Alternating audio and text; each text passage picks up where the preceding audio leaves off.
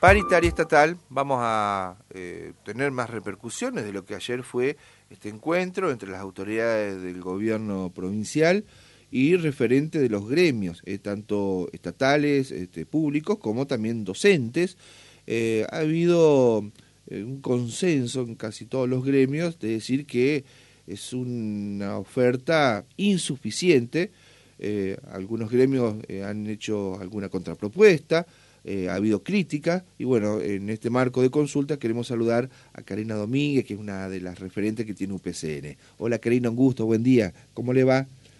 Buen día, ¿cómo están ustedes? Pero muy bien, fresca la mañana Karina. ¿eh? Sí, la verdad que sí.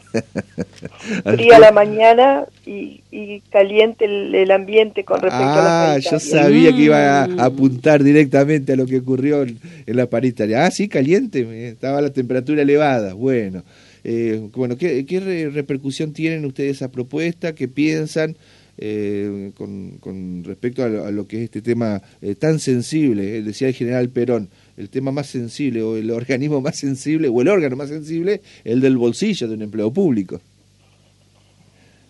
En realidad, nosotros esperábamos ir a una discusión salarial.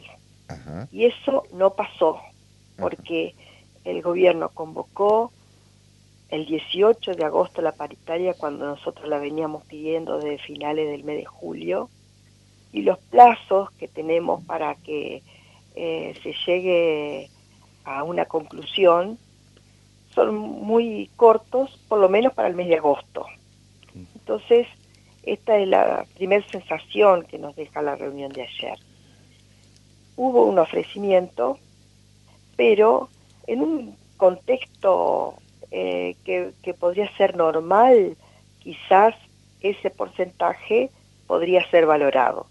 Ahora, en la situación que estamos los trabajadores y las trabajadoras del Estado, resulta poco, insuficiente, no alcanza y está lejos de las expectativas.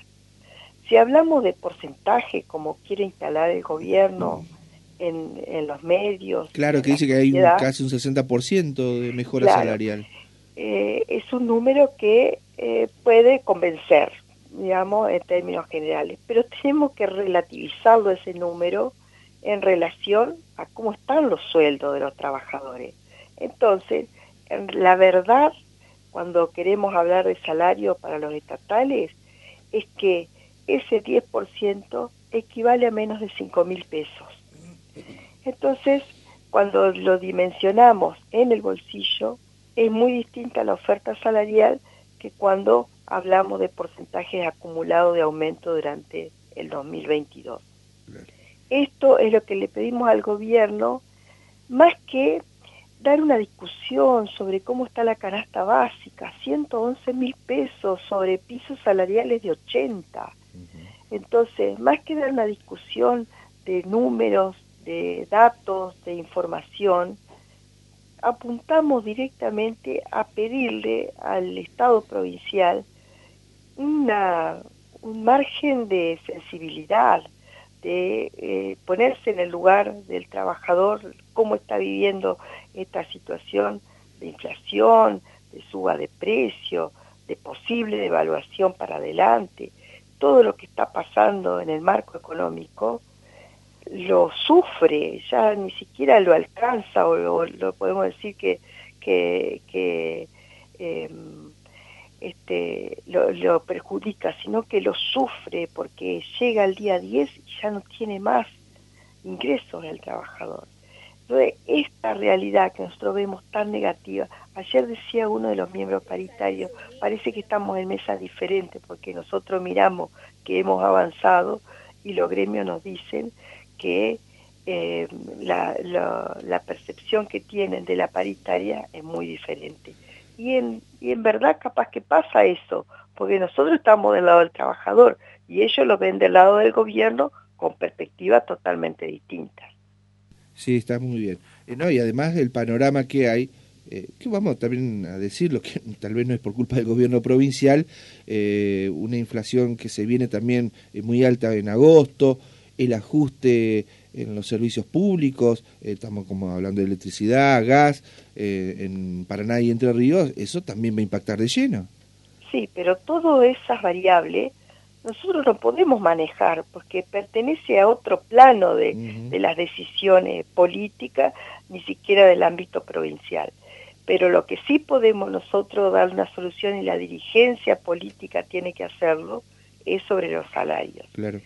Eh, por otro lado, creo que también nosotros queremos instalar una discusión conceptual, no solamente de porcentajes, porque lo que nosotros le dijimos al gobierno es que siempre el trabajador espera los resultados de la inflación y se va acomodando el incremento salarial a esos resultados.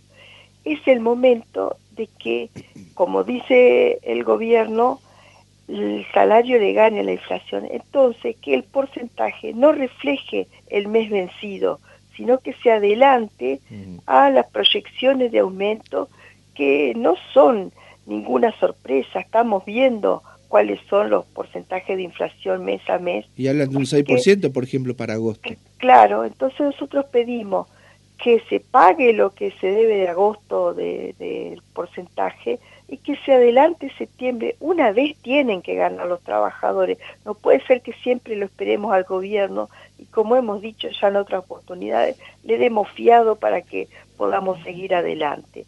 Entonces, esta vez el gesto tiene que ser anticiparse a la inflación y dar un porcentaje significativo, hablamos de agosto, hablamos de septiembre, que este, nos dé un poco de alivio. Y a fin de año pedir cinco puntos de recupero por todo lo que se ha eh, este, degradado el salario en los últimos tiempos y si hay porcentaje entre salario e inflación de diferencia, también llegar a ese momento para revisarlo.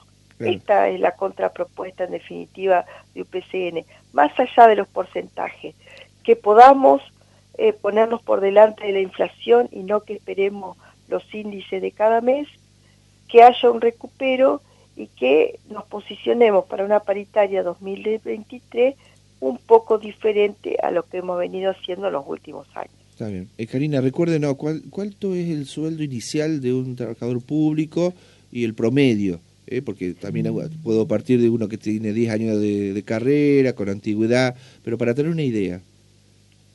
Un trabajador eh, de la administración pública, de los sectores mayoritarios, porque también eh, queremos decir que la administración pública son los comedores escolares, son los auxiliares de educación, son los trabajadores de salud, son los que atienden el registro civil, no son los administrativos que están eh, haciendo una tarea burocrática únicamente, son los que prestan los servicios críticos, los empleados públicos en la mayoría de los casos. Está ganando menos de 80 mil pesos. Menos de 80 mil pesos. Menos de 80 mil pesos. Es un número muy bajo. Pero y vos haces una pregunta muy interesante, porque decís que no sea inicial. Lo que nos pasa a los trabajadores del Estado es que hay un achatamiento entonces ni siquiera el paso del tiempo con la antigüedad a veces refleja en el salario una diferencia que justifique la carrera administrativa.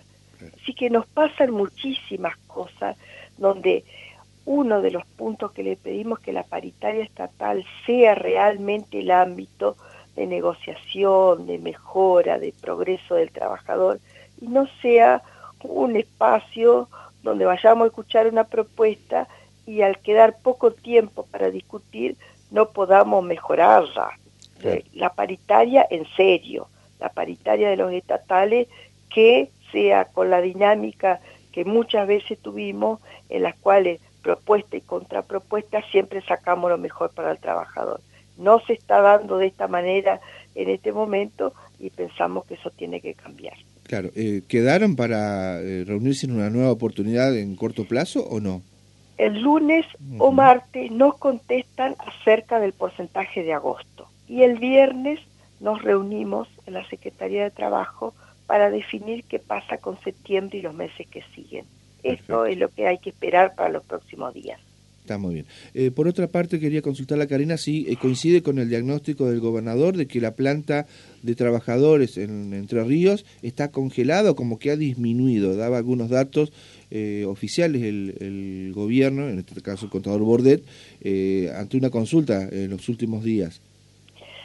Bueno, pero la realidad que ve el gobernador también se corresponde con otra realidad que no está bien y es que puede haberse congelado la planta de personal en cuanto a las vacantes, pero hay más precarización laboral porque hay más suplentes, hay más contratado de servicio y hay contratado de obra.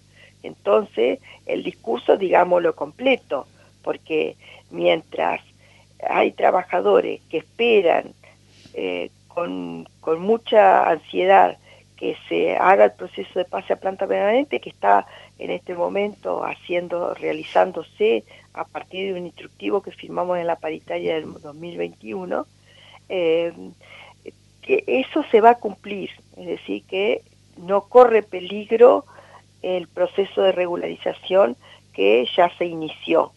Pero eh, es eh, una señal al gobierno nacional que confunde a los trabajadores y que el gobierno debería ser cuidadoso en plantearla porque hay vacantes que a veces son necesarias cubrir. Y le digo algunos lugares de la administración pública, por ejemplo, el registro civil y el registro de la propiedad.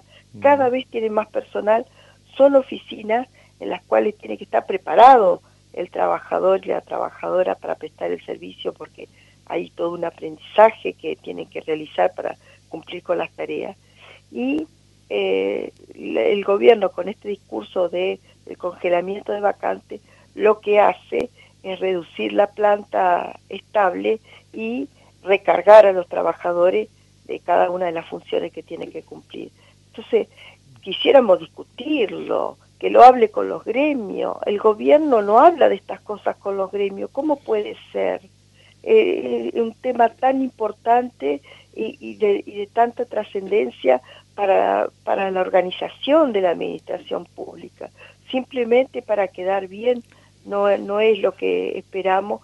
Lo que sí me parece importante y sobre todo sé que hasta ahora hay, muchos trabajadores y trabajadoras que escuchan la radio de ustedes, no corre peligro el proceso de regularización que está en trámite. Así que eso por lo menos es una tranquilidad que nos ha llevado el propio gobierno en las consultas que hemos realizado. Perfecto. Si no hay este, algún tipo de respuesta a los reclamos de ustedes, a la contrapropuesta, ¿esto puede derivar en una medida de acción directa? Eh, eh, hay que este, decir que nosotros ya hemos estado movilizados durante estos tiempos pidiendo la paritaria. Así que si el gobierno no se mueve de su posición, muy probable que vayamos al conflicto. Perfecto. Eh, Karina Domínguez, gracias por habernos atendido hasta la mañana. Gracias a ustedes, buen día. Buen día, Karina. La eh, referente eh, de UPCN, aclarando, dando su punto de vista, el gremio con respecto a la reunión de ayer. Claro, el gobierno informaba de que se había avanzado en una recomposición salarial casi el 60%, que es un